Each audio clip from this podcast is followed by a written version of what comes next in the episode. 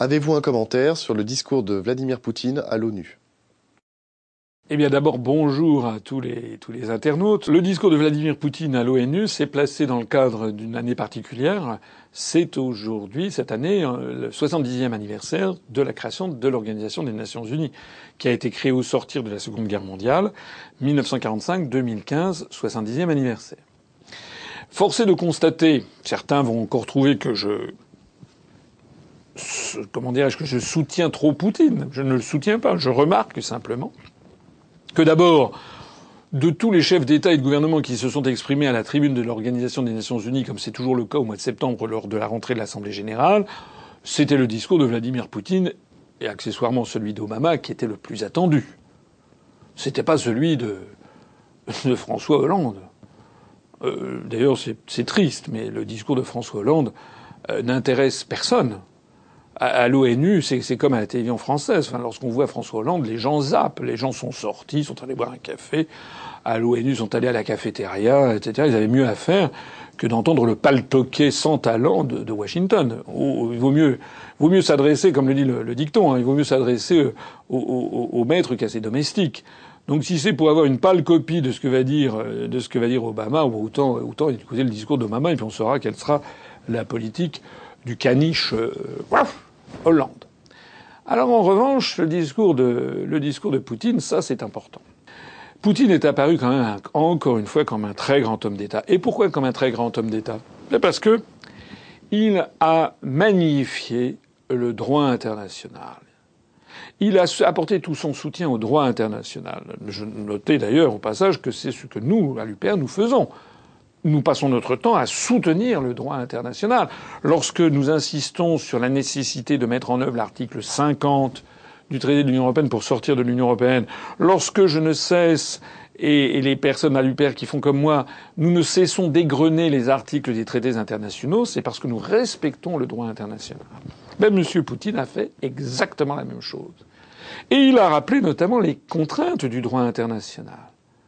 Il a rappelé notamment, ça, fait peine à, entendre, mais c'est la pure vérité, c'est que la Russie respecte scrupuleusement le droit international, même sur l'affaire de la Crimée, hein, alors que les pays occidentaux, eux, le piétinent. Hein. Rappelons que sur l'affaire de la Crimée, il y a quand même eu un référendum qui a été fait, que d'ailleurs le rattachement de la Crimée à, l'Ukraine décidé par Khrushchev était contraire à la constitution de l'Union soviétique, mais il y, a un, référendum qui a été fait, alors que l'indépendance du Kosovo, euh, il y a eu, qui est soutenue par l'Occident, il n'y a eu aucun référendum. Tout le monde trouve ça très bien.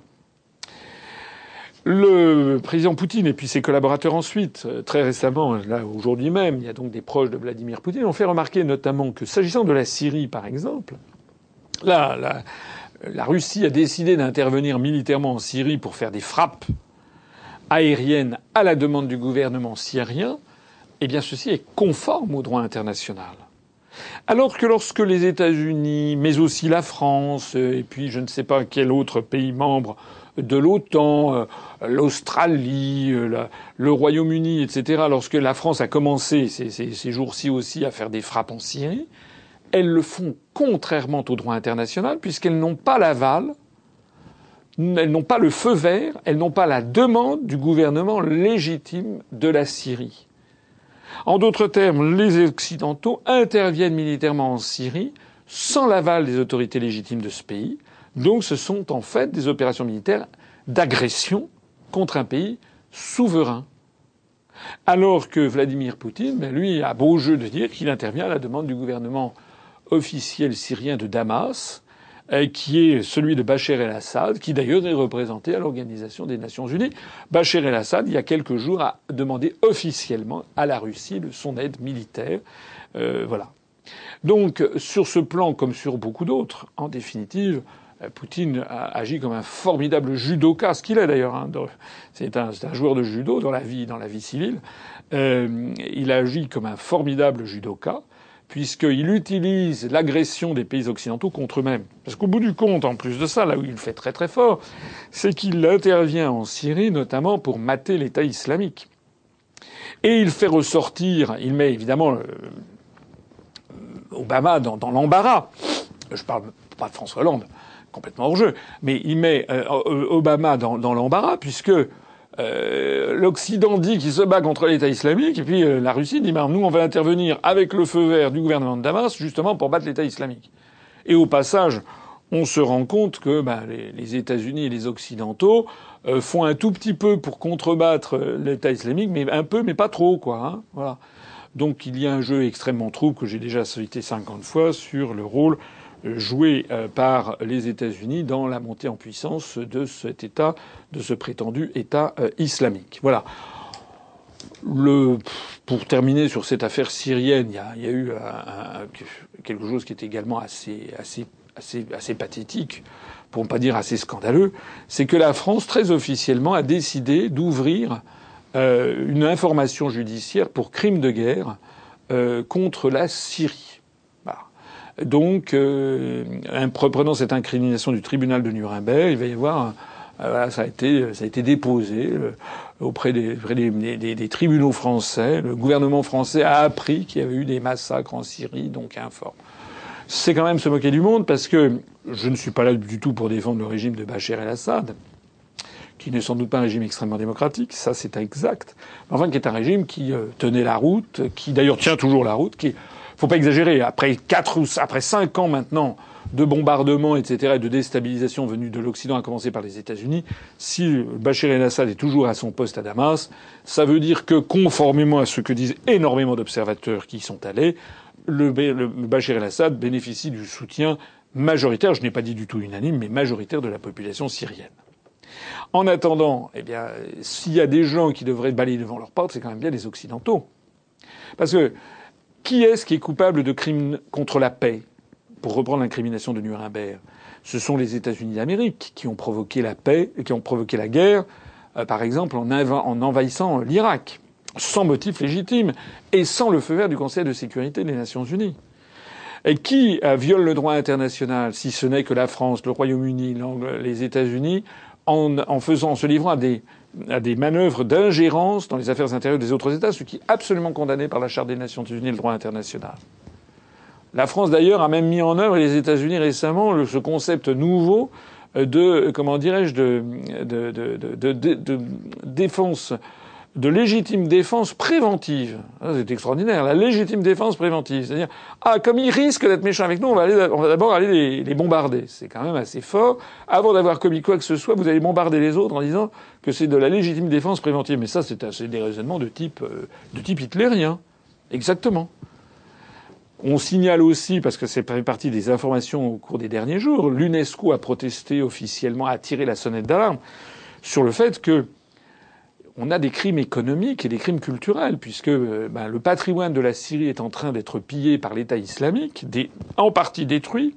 Il y a un très joli temple à Palmyre qui a été détruit, mais surtout, eh les, les, musées sont vidés, et paraît-il, c'est pas moi qui le dis, c'est l'UNESCO elle-même, c'est envoyé à des riches commanditaires en Europe ou aux États-Unis qui passent carrément commande. Il s'agit d'un pillage en règle de la Syrie. Et puis il y a des crimes contre l'humanité. on, ne compte plus le nombre de, civils qui meurent dans ces bombardements. Donc euh, si la France ouvre euh, une procédure pour crime de guerre contre, contre la Syrie, bien, euh, honnêtement, beaucoup de pays du monde devraient ouvrir des tribunaux de Nuremberg, mais ailleurs qu'en Occident, pour traîner devant, devant ces tribunaux, avec les incriminations de Nuremberg, les dirigeants américains, français, euh, britanniques, pour crimes de guerre, crimes économiques, crimes contre la paix et crimes contre l'humanité. Que pensez-vous de la déclaration de Matthias Feckel au sujet de l'arrêt des négociations sur le TAFTA C'est une question un peu étrange parce que je suis bien persuadé qu'il n'y a pas plus de 1% des Français qui savent euh, qui est Matthias Feckel. Matthias Feckel, c'est euh, le ministre français euh, du commerce extérieur. Enfin, plus exactement, il est secrétaire d'État au commerce extérieur. Il a pris ses fonctions dans des conditions évidemment peu reluisantes, puisqu'il a succédé à l'inénarrable Thévenoud. Euh, Thévenoud, vous savez, c'est ce, ce, ministre, ce ministre qui avait passé à peu près trois semaines au gouvernement et dont on s'était rendu compte qu'il ne payait jamais rien. Quoi. Il payait pas ses impôts, il payait pas ses, ses notes de restaurant, il payait pas ses, ses factures, il payait pas sa facture d'EDF, enfin je ne sais plus quoi.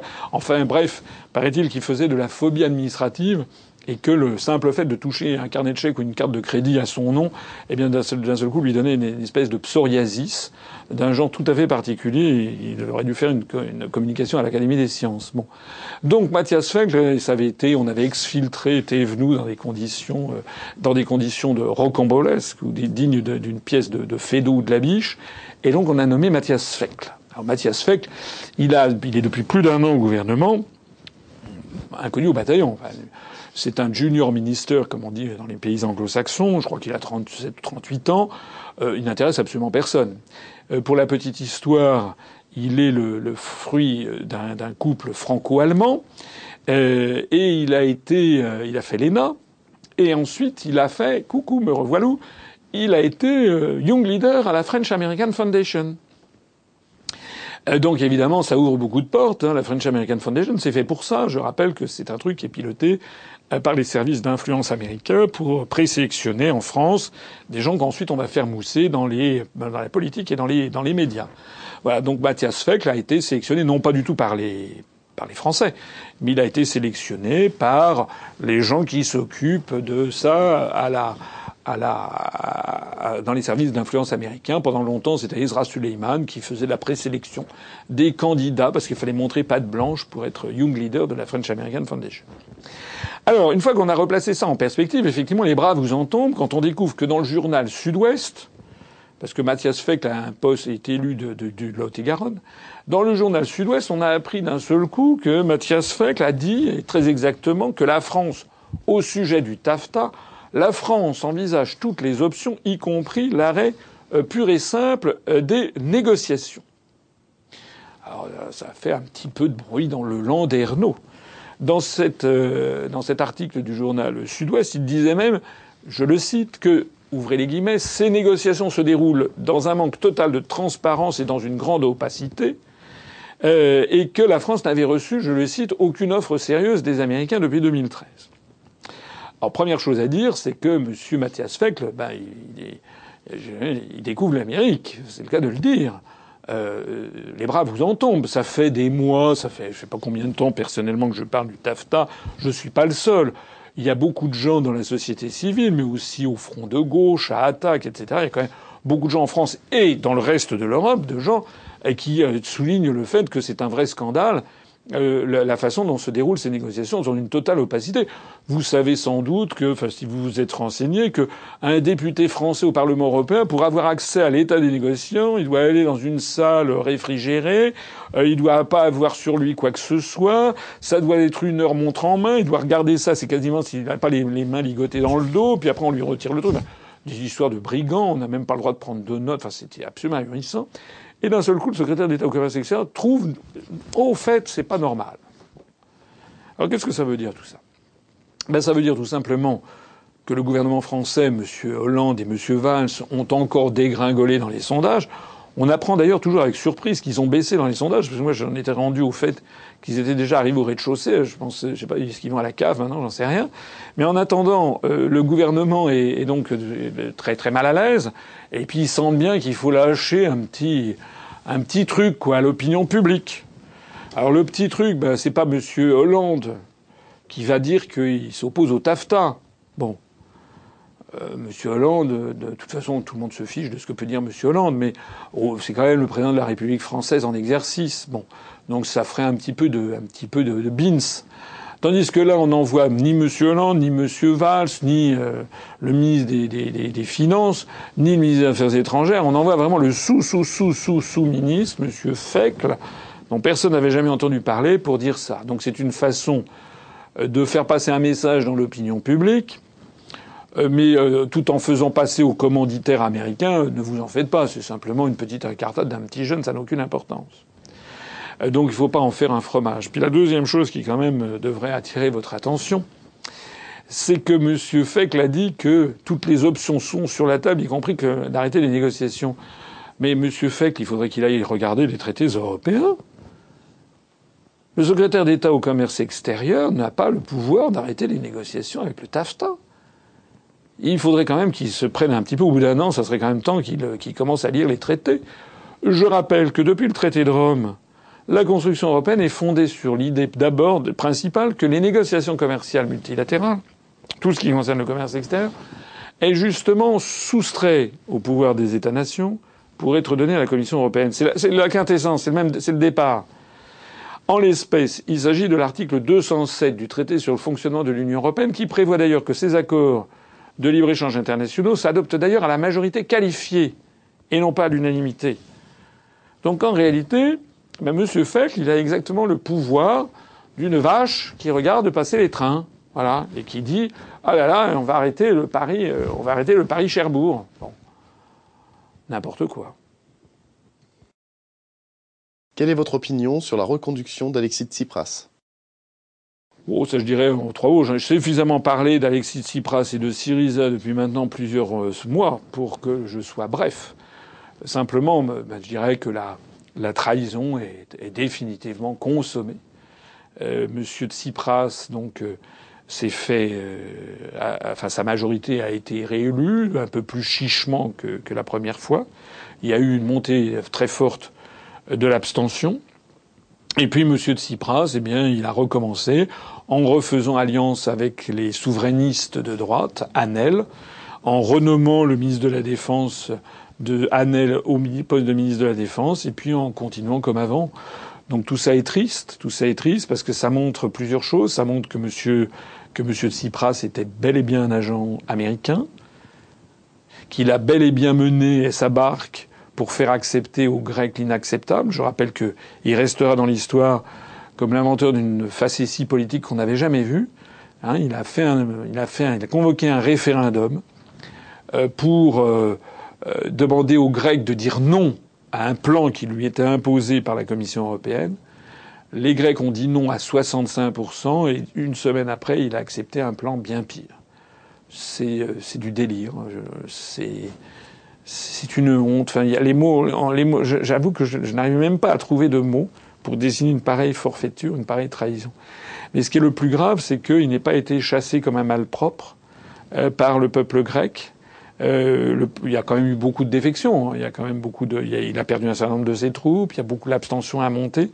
Mais le peuple grec n'a pas, ne l'a pas chassé. Pourquoi? Ben Parce que tout simplement, euh, on fait au peuple grec la même chose qu'au peuple français. C'est-à-dire qu'on ne leur montre à la télévision que bonnet blanc et blanc bonnet. Donc les, les, Grecs se sont dit, ben, si on chasse Tsipras, on va avoir la droite qui est encore plus européiste. Donc voilà.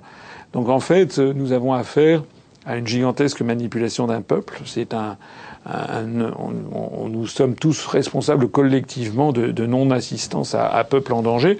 En réalité, ce qui manque à la Grèce, c'est un mouvement politique comme l'UPR. Il existe d'ailleurs, c'est l'EPAM, c'est notre mouvement un petit peu que nous connaissons dans le cadre de la coordination d'Athènes. Mais euh, euh ben, à la différence de l'UPR qui se développe très très bien et très rapidement, l'EPAM euh, piétine. Un petit peu et n'a accès à, comme nous d'ailleurs, à, aucun, à aucun média de masse. Donc cette affaire est, cette affaire est triste. Mais bon, Monsieur Tsipras ne l'emportera pas au paradis, puisque toutes les raisons qui expliquent la situation dans laquelle la Grèce a sombré sont toujours là. Hein, la Grèce n'a pas le même, euh, la même structure économique que l'Allemagne, n'a pas la même évolution de la compétitivité. Euh, les, potions qui sont adoptées par la Grèce, qui consistent à, ce sont des mesures constamment récessives, euh, de coupes dans les, budgets, de suppression des services publics. Mais tout ceci, il n'y a aucune raison pour que ça produise des effets positifs, alors que ça fait des années maintenant qu'on applique ces mesures et qu'elles n'ont que des effets négatifs. Donc la situation de la Grèce rebondira dans les mois ou dans les semestres qui viennent. Il suffit d'attendre pour assister à la suite. Où en êtes-vous des élections régionales? Alors, les élections euh, régionales, euh, ben, les élections régionales euh, arrivent évidemment. C'est le 6 décembre, nous sommes fin septembre, donc il y a encore plus de deux mois avant la tenue du premier tour. Alors, il y a plutôt des bonnes nouvelles, c'est même que des bonnes nouvelles. C'est-à-dire que sur nos 13 listes que j'avais annoncées, il y en avait quand même quelques-unes qui étaient encore en, voie de, de qui, auxquelles il manquait encore un certain nombre de personnes. Maintenant, nous avons 12 listes sur 13 qui sont complètes. Euh, il n'y a plus qu'une seule liste qui ne soit plus, qui ne soit pas complète, c'est la liste Normandie, où il ne manque plus que, quatre femmes. Alors, je ne dis pas ça pour que les gens s'arrêtent de nous faire part, de nous transmettre leurs offres pour participer à ces listes parce que euh, nous continuons à enregistrer encore des demandes que nous mettons en liste d'attente parce que dans la période qui s'ouvre maintenant au mois d'octobre, eh bien, nous allons demander à toutes les personnes figurant sur nos listes de nous faire passer, comme il se doit, leur, notamment une photocopie de leur euh, pièce d'identité, mais aussi de leur certificat d'inscription sur les listes électorales. Et même si, a priori, nous avons fait une sélection précise, il n'est pas exclu qu'il y ait des personnes qui, au dernier moment, se rendent compte qu'elles ne sont pas, elles n'ont pas l'inscription qu'elles pensaient avoir, ou bien il n'est pas exclu aussi que telle ou telle personne décide finalement de renoncer à être candidat. Donc nous avons prévu, euh, dans ces cas-là, de pouvoir avoir plus de candidats que, nécessaire. Euh, donc, euh, en, définitive, nous, nous entamons le mois d'octobre avec quasiment toutes nos listes, toutes nos listes complètes. Donc ça, c'est un point encore une fois, je l'ai déjà dit la dernière fois, j'insiste, c'est quand même un point vraiment, vraiment, vraiment très, très positif. 1969 candidates et candidats que nous présentons. Hein, il suffit d'aller voir les autres dans les régions, quels sont les, pays, les partis politiques qui se présentent. Eh bien, il y a entre 7 et 12 listes, dont la liste de, de l'UPR. Alors une deuxième chose à dire, c'est que nous commençons à voir arriver euh, les premiers sondages où il est question de nous c'est quand même tout à fait nouveau. Euh, c'était, c'était du jamais vu. Alors euh, d'ailleurs, c'était quelque chose on avait d'inquiétude parce que euh, on avait été classé dans les autres. On a eu d'ici ou là des certains de nos adhérents ou sympathisants qui nous ont prévenus qu'ils avaient été interrogés par téléphone ou dans la rue par un institut de sondage et qui avaient dit pour qui allez-vous voter? Quand ils disaient UPR, ben la personne le, personne qui procédait au sondage répondait ah ben oui mais malheureusement ça n'existe pas. Donc vous choisissiez un autre parti. Pas mal. Ou alors on vous met dans autre. Bon. Alors ça ça a l'air maintenant d'être de, terminé. Parce que faut pas se moquer du monde.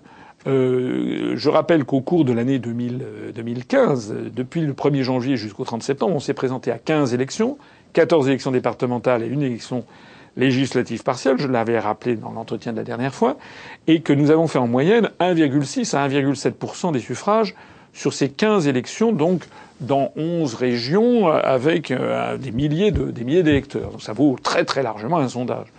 Donc ça veut dire qu'actuellement, on doit être aux alentours, en moyenne nationale, de 1,6 à 1,7. Or, 1,6, 1,7, ben ça, un, un, sondage peut très bien le, le mesurer. 1 6, 1 7, ça veut dire que sur 1000 personnes, ça fait 16 à 17 personnes. Donc c'est quelque chose qui est tout à fait mesurable.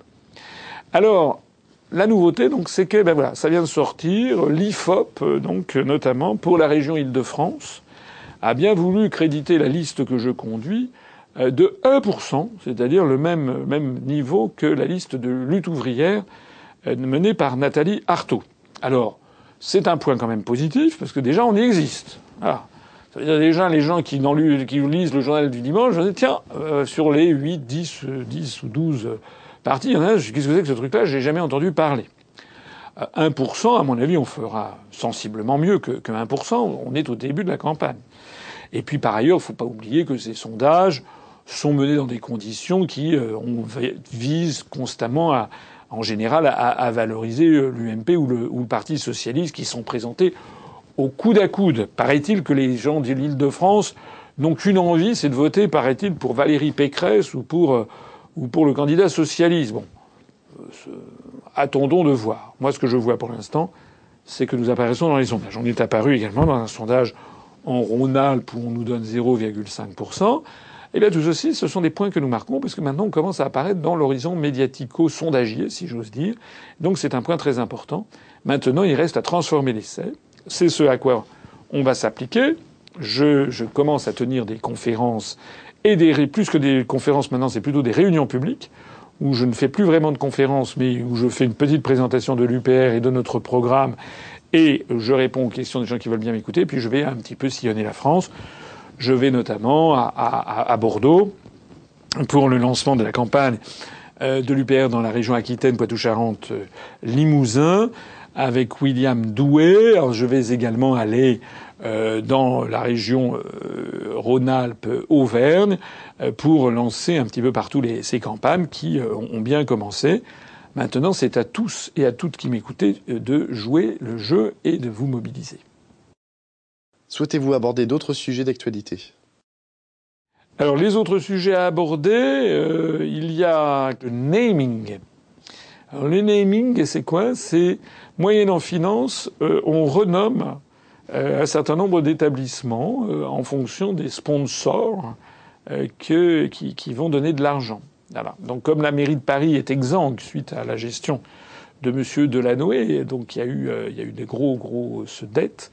La mairie de Paris a donc décidé euh, ben, que le palais omnisport de Paris-Bercy, par exemple, eh bien maintenant va s'appeler autrement. Ça va s'appeler Accor Hôtel Arena POPB. C'est assez facile à prononcer. Et assez Accor Hôtel Arena POPB. Euh, pourquoi ça? Ben Parce que c'est tout simplement refiler la gestion euh, au groupe hôtelier Accor. Hein. Voilà, on en est tous là. Vous avez peut-être vu que le château de Versailles, maintenant, il y a une aile entière du château de Versailles qui a été. Il y a eu un appel d'offres euh, pour transformer ça en, en hôtel, hôtel de luxe avec des. Euh, qui euh, donc il y a des soumissionnaires. On va apprendre sans doute que je ne sais, je ne sais quelle société américaine ou chinoise qui va reprendre la gestion euh, des communs du château de Versailles pour en faire des trucs de luxe. Mais tout ça, c'est évidemment la tactique du salami, hein, c'est tranche par tranche. Donc en, en 2015, on est là, mais si on laisse faire, eh ben, faut, faut en 2030, euh, on aura été entièrement dépouillé de tout. Euh, L'Élysée, le, le, le, palais de l'Élysée sera devenu, euh, je ne sais pas moi, le siège européen de Goldman Sachs. et puis le château de Versailles aura été vendu par appartement à des propriétaires de casinos à Macao. et puis voilà. Donc il est grand temps quand même de mettre un coup d'arrêt à tout ça. Et, puis il y a un dernier sujet euh, d'actualité, enfin il y a énormément de sujets d'actualité, mais il y a un dernier sujet quand même qui est extrêmement préoccupant, mais j'en ai déjà dit. J'y reviens encore une fois, c'est l'élection en Catalogne. Il y a eu des élections en Catalogne qui ont donné une majorité absolue au Parlement de, de, euh, Barcelone euh, à des mouvements favorables à l'indépendance, entre guillemets, de la Catalogne. Alors, le gouvernement madrilène, le gouvernement central espagnol, s'est félicité que ces mouvements politiques n'ont fait que 47%. Donc ils ont dit, ils ont dit oui, mais il y a eu une minorité, donc la majorité a voté contre l'indépendance. Ce qui stricto, stricto sensu est vrai. Il n'y a pas eu plus de 50% des voix pour ces partis indépendantistes, mais euh, par le jeu euh, de la représentation parlementaire, et la prime toujours aux partis qui font des gros scores, il y a une majorité de députés au Parlement de Barcelone euh, qui sont, sont indépendantistes. Euh, donc ça veut dire quoi? Ben, Ça veut dire que nous allons vers des... La situation s'aggrave encore une fois. Elle s'aggrave encore une fois parce qu'on a appris euh, il hier ou avant-hier que Artur Mas, le président de la Généralité de Catalogne, dont je parle dans ma conférence sur les, euro-régions, eh que Artur Mas euh, va être euh, est, poursuivi pour euh, insubordination civile, en fait refus d'appliquer d'appliquer la loi espagnole. Alors nous avons affaire à des Espagnols, il faut le rappeler. Les Espagnols, ce sont des individus à sang chaud qui peuvent verser dans la guerre civile, on l'a déjà vu. J'explique dans ma conférence sur les euro-régions que notamment l'armée espagnole a promis et juré euh, sur les saintes écritures euh, de maintenir coûte que coûte l'unité de l'Espagne. Et euh, il y a donc en, Catalogne des forces désormais qui ont, se déclarent ouvertement pour l'indépendance, évidemment une indépendance pour rire, dans le cadre de l'Union européenne. Donc affaire à suivre en, en Espagne. Ça sent vraiment désormais de plus en plus mauvais ce qui se passe en Espagne. Euh, ceci malheureusement ne fait que confirmer toutes les analyses de l'UPR, c'est que nous allons vers un avenir extrêmement inquiétant puisque c'est désormais l'unité nationale des États de l'Union européenne qui est attaquée. Il ne faut se faire aucune illusion. Ce qui arrive aujourd'hui à l'Écosse, à la Belgique avec la Flandre, qui a félicité les, les indépendantistes flamands, ont félicité à grand son de trompe euh, le résultat des, des, indépendantistes catalans, ce qui arrive à la Catalogne, eh bien, ceci risque de nous arriver en France, puisqu'il y a des forces qui sont là constamment pour jeter de l'huile sur le feu, pour promouvoir les euro-régions, pour nous dire, comme aux élections régionales, la région c'est notre avenir, et pour faire progressivement que les Français oublient la nation France. Eh bien, nous, nous ne disons pas que la région c'est notre avenir. Nous, nous disons la France, c'est notre avenir. Il y a une vie après l'Union européenne. La France, c'est notre avenir. Quel bilan tirez-vous de l'université de l'UPR alors le bilan euh, de l'université qui s'est tenu le 26-27 septembre, le bilan de l'université de l'UPR est particulièrement satisfaisant. Je pourrais même dire que nous avons enregistré un, grand succès. Euh, d'abord, on n'a jamais eu autant, euh, autant de public. On a eu plus de 495 personnes payantes, sans compter les quelques invités. On a dépassé les, les 500 personnes. C'est beaucoup. C'est beaucoup.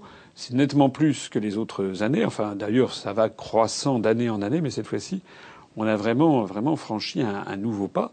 On me dit, alors je ne sais pas si c'est vrai, paraît-il que euh, aux universités d'été des autres partis, euh, eh bien, les rangs sont clairsemés. Il y a quelqu'un, j'ai lu qu'il y avait quelques centaines de personnes à l'université de l'UMP. Je ne sais pas si c'est exact. En tout cas, nous, il y avait vraiment beaucoup de monde, à telle enseigne d'ailleurs, que l'abbaye de Verdigny, dans la salle, merveilleuse salle capitulaire, euh, de cette abbaye cistercienne, euh, qui donc datait du, XIIe siècle, XIIIe siècle, elle était absolument, euh, absolument comble. Donc ça, c'est le premier, premier élément de satisfaction. Deuxième élément de satisfaction qui va avec, d'ailleurs, c'est que nous avons fait du bénéfice avec cette université, ce qui n'avait pas été le cas des trois premières universités. On avait même eu, dans les deux premiers cas, un, lourd, un lourd déficit, en fait, qu'il avait fallu éponger, bien entendu, avec avec les, rentrées, euh, les dons et les adhésions des, adhérents. Cette fois-ci, ce n'est pas le cas. Cette fois-ci, nous avons euh, eu un, bénéfice euh, qui a permis donc, euh, on à la fois, on a pu payer la location de, des locaux pour, pour deux jours et demi, et également les traiteurs, la mise à disposition de toute une série de matériel, les tables, les chaises, etc. mais également, nous avons pu, euh, par exemple, prendre en charge, bien sûr, les, lots de la tombola, etc. les recettes ont été supérieures. alors ces recettes supérieures, eh malheureusement, je ne me les mets pas dans la poche, ni non plus d'ailleurs aucun des responsables. Elles vont tout simplement abonder le budget général du mouvement, et donc euh, ça va nous permettre euh, ben, de faire de financer les, frais de fonctionnement de, notre, de notre mouvement. Donc un grand merci à tous ceux et à toutes celles qui ont participé à cette université. D'ailleurs, je crois que toutes celles et tous ceux qui y sont allés sont repartis enchantés parce que franchement c'était tout à fait passionnant.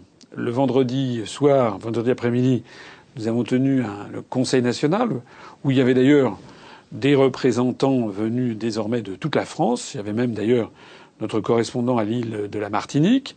Et même nous avions euh, des représentants de l'UPR euh, en Finlande, euh, en Allemagne, au Vietnam, en Belgique, qui étaient présents.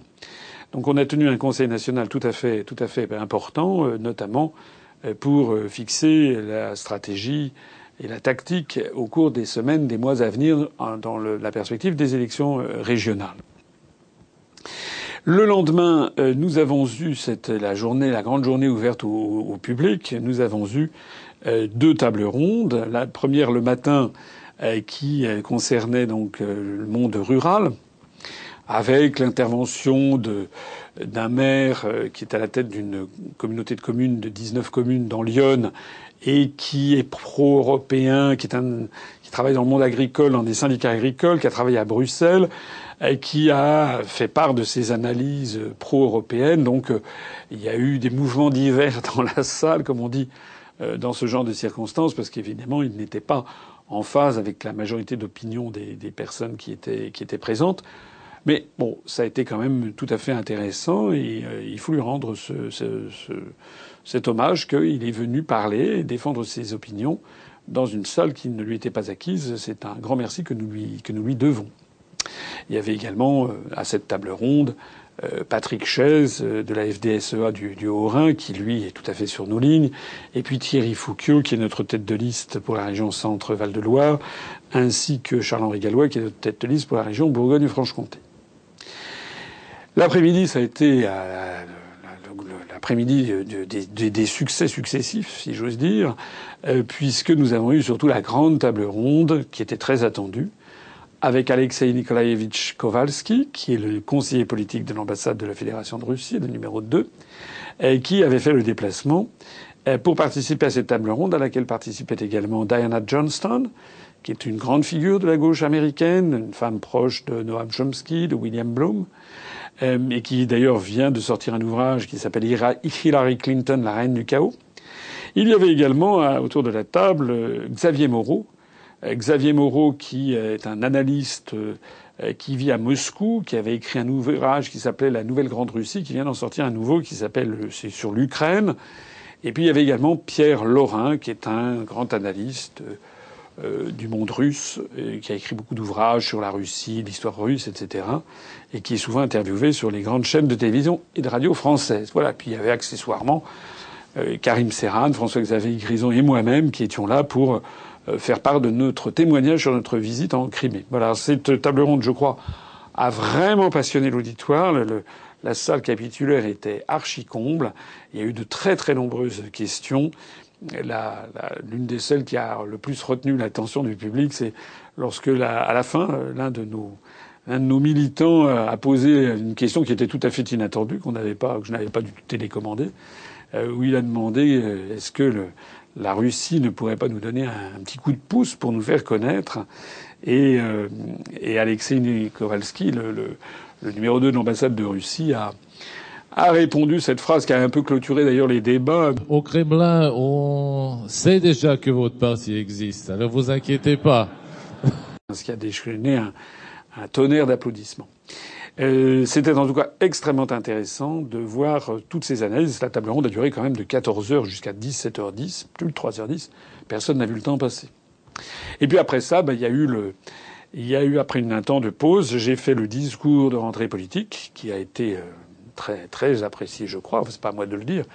Enfin, les, les personnes qui étaient là ont, été très, très favorables, ont accueilli très favorablement ce discours dans lequel je dressais le bilan euh, des évolutions de l'UPR et dans lequel je parlais évidemment de l'année 2016 et 2017 qui arrivent.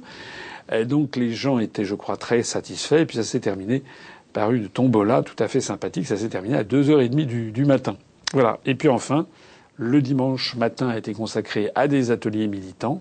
Et le dimanche après-midi, ben, les gens sont repartis gentiment. Et moi, je suis resté à faire un très grand nombre de dédicaces. Ça a duré jusqu'à 7h30 du, du soir, les dédicaces de nombreuses personnes.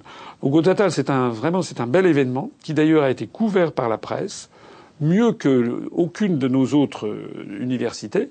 On n'a pas encore euh, TF1, bien entendu, mais on a quand même eu, euh, j'ai eu le droit à un long entretien sur OCR TV, qui est une télé web de la région. Euh, nous avons eu un passage sur France 3, un petit passage, où Charles-Henri Gallois, qui est tête de liste en Bourgogne-Franche-Comté, a même pu s'exprimer. Ça a duré un peu plus d'une minute, mais c'est déjà ça, c'est une première. Et puis nous avons eu des petits entrefilets dans Lyon républicaine donc ça bouge un petit peu du côté des médias locaux, comme on s'en était déjà rendu compte sur l'affaire de l'Aveyron. Voilà, au total, je l'ai dit, cette université, ben, elle se termine par un, bénéfice qui va être bienvenu pour euh, préparer les régionales. Et puis également, nous avons enregistré un certain nombre de dons, euh, plusieurs, un certain nombre d'adhésions, une bonne dizaine, bonne dizaine d'adhésions, et puis des, et puis des, comment dirais-je, des, des promesses d'adhésion et puis surtout euh, une redynamisation des, des équipes. En bref, euh, l'UPR se met en ordre pour les élections régionales qui arrivent.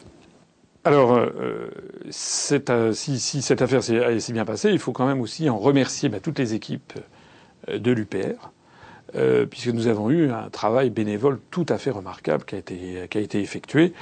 Je ne vais pas commencer à citer des noms, parce que c'est toujours difficile, on risque toujours d'en oublier. Mais enfin, il y a eu, il y a eu un travail remarquable, que ce soit euh, l'allocation des salles, trouver les salles, euh, les aménager, euh, aménager l'acoustique, les prises de vue, aménager également, préparer les, les buffets, puisqu'il a fallu nourrir donc près de à peu près 500 personnes pendant trois repas. donc c'est une très grosse logistique qui a été faite, et, et, donc tout ceci mérite mérite vraiment de très chaleureux remerciements à tous ceux qui y ont contribué et qui se connaissent. D'ailleurs, je signale euh, que M. Kowalski de l'ambassade de Russie, euh, qui est conseiller politique, donc qui se rend dans, euh, un petit peu partout, enfin qui furette un petit peu partout, a été quand même très impressionné par, par ce que nous avons fait. Il me l'a dit. Il m'a dit qu'il ne se rendait pas compte avant de venir quelle était l'envergure de cet événement. Il pensait sans doute qu'on serait une cinquantaine. Il a vu d'un seul coup une salle comble avec 500 personnes qui l'ont, qui ovationné. Il a été très impressionné également, il me l'a dit, euh, par la qualité de l'organisation. Donc un grand merci à tous les organisateurs. J'en profite, puisque j'évoquais la question euh, de la, de la sonorisation, euh, pour signaler qu'il y a eu des captations vidéo qui ont été faites des tables rondes et ainsi que du discours de politique générale que j'ai prononcé. Alors, un petit peu de patience puisque tout ceci doit être monté, comme vous le savez. Et donc nous aurons dans les prochains jours, nous aurons la mise en ligne progressive de ces tables rondes dont je suis persuadé qu'elles vous passionneront, euh, ainsi, je l'espère, que du discours de politique générale. Voilà. Dans le discours de politique générale, je l'ai conclu sur quelque chose sur lequel je voulais attirer votre attention, du moins à ceux, toutes celles et tous ceux qui n'étaient pas à l'université. C'est que l'UPR a décidé, c'est un peu sur mon instigation, je le reconnais, euh, de euh, procéder à euh, l'attribution, l'attribution de médailles, pas des médailles que l'on parle comme ça, des, belles médailles de table, qui seront des objets, des objets vraiment à la fois très beaux, très rares et hors commerce.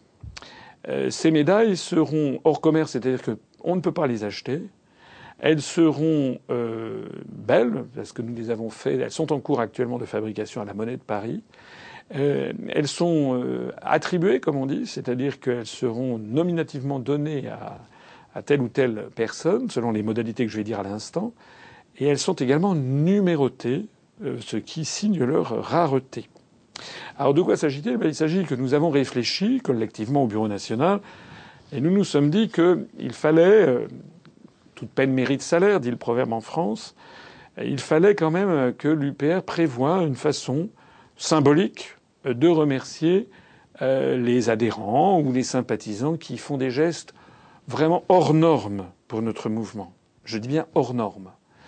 Euh, alors il y a deux types de gestes hors normes, notamment pour la préparation des élections régionales et des échéances de 2017. Le premier geste hors norme, c'est de nous donner beaucoup d'argent.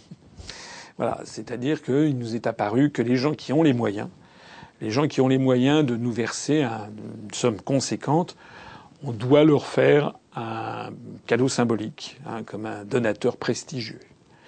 Et puis euh, l'autre façon de faire un, comment dirais-je, de donner une aide hors norme à l'UPR, eh bien c'est de, ça ne concerne pas l'argent, ça concerne l'huile de coude, si j'ose dire. Ce sont les gens qui, euh, dans les mois qui viennent, vont aller à la recherche des euh, parrainages pour l'élection présidentielle de 2017, puisque je ne vous apprends pas qu'il va falloir obtenir 500 parrainages. De telle sorte que j'ai annoncé à l'issue de ce discours de politique euh, générale euh, le samedi soir, j'ai annoncé les mesures que nous avons décidées. Sont actuellement en cours de fabrication à la Monnaie de Paris deux médailles, enfin même trois, des médailles qui sont les deux premières sont assez grandes, elles font 72 mm de diamètre. Elle pèse environ 280 grammes, donc ce sont des belles médailles de table, comme on dit. La première est en, est en bronze, la seconde est en argent massif. Et elle représente, à l'avers, elle représente en relief des pièces de 1 franc, de 2 francs, de 50 centimes, des anciennes pièces de francs, donc comme si c'était, c'est un relief comme si c'était un pêle-mêle de, de, pièces. Et au revers, eh bien, il y a le logo euh, de l'Union populaire républicaine, le, rameau d'olivier avec justement marqué Union populaire républicaine. Hein. Euh, donc l'union du peuple pour rétablir la démocratie, notre, notre slogan, et puis une petite partie pour euh, laisser la place à, l'attribution nominative. Voilà. Alors, ben, comment ces médailles vont-elles être attribuées? La médaille de bronze sera attribuée à toute personne qui, au cours de cette année, au cours de l'année 2015, aura versé à l'UPR au minimum 1800 euros, soit avec une adhésion et des dons, soit des dons et uniquement, 1800 euros, 1900, 2000, 2200, 2500 euros, eh bien, toute personne dont les versements auront dépassé 1800 euros recevra la médaille de bronze de l'UPR, qui ne sera pas tirée à plus de 200 exemplaires. Hein. Elles seront numérotées de 001 à 200, et donc c'est 200 maximum. J'en profite pour dire que parmi les gens qui m'écoutent, si quelqu'un a déjà versé 1300 euros, par exemple, eh bien, il peut, jusqu'au 31 décembre, nous verser, par exemple, 500 euros supplémentaires. À ce moment-là, il sera éligible. La comptabilisation se fait sur l'année. Alors, 1800 euros pour les personnes qui sont assujetties à l'impôt sur le revenu, je signale qu'elles pourront déduire euh, de leur impôt sur le revenu 2015 euh, payable en 2016. Elles pourront donc déduire les deux tiers, c'est-à-dire 1200 euros. Voilà. Ce sont des sommes significatives, bien sûr, pour, la plupart de nos adhérents et militants. Hein. Nous en avons bien conscience. Euh, mais il y a en France un certain nombre de personnes et des bienfaiteurs qui ont ces moyens. Donc c'est pour nous un moyen de les en remercier.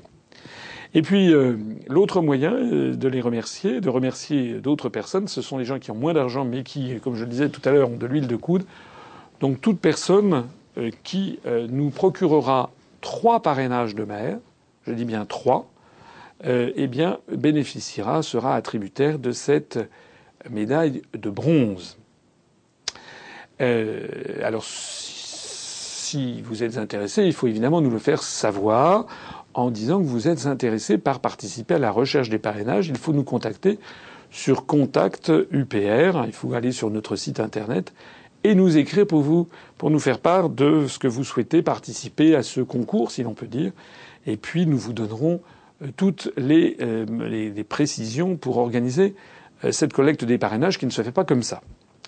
Donc ça c'est pour la médaille de bronze et puis la médaille d'argent, eh bien c'est la même chose. La médaille d'argent, mais évidemment à un autre niveau. Euh, là nous n'en avons tiré que 40 exemplaires seulement, c'est très peu. Et cette grosse, c'est une médaille d'argent, c'est un très bel objet. Hein. C'est 280 grammes en argent massif, euh, titré 950 millièmes. C'est quand même un très très bel objet qui, je l'espère, dans quelques années, aura une valeur non seulement en termes vénal, mais aussi en termes historiques et en termes sentimentaux, puisque je suis convaincu que l'UPR de plus en plus va se rapprocher du pouvoir jusqu'à le conquérir. Donc c'est quand même euh, c'est quand même quelque chose à, à, mettre de côté. Cette médaille d'argent sera attribuée à toute personne qui, au cours de l'année, nous aura donné un minimum de 7200 euros. Je rappelle que le maximum que l'on puisse verser à l'UPR chaque année, comme à tous les partis politiques, est de 7500 euros. Là, ça sera 7200 euros. Il y a quelques personnes, rares, mais il y a quelques personnes qui ont les moyens de le faire. Je rappelle qu'ils peuvent déduire les deux tiers de cette somme de leur impôt sur le revenu.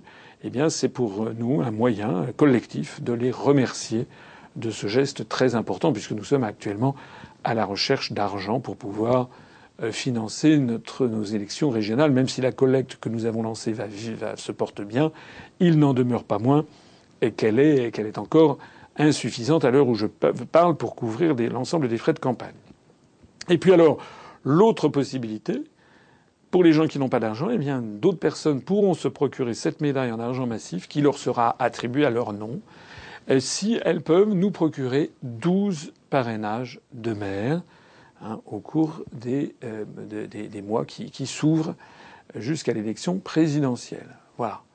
Et puis enfin, il y aura une troisième médaille. Alors c'est pas la même taille, hein, c'est beaucoup beaucoup plus petit. C'est une médaille d'or, bien entendu, comme aux Jeux Olympiques, médaille d'argent, enfin médaille de bronze, médaille d'argent et médaille d'or.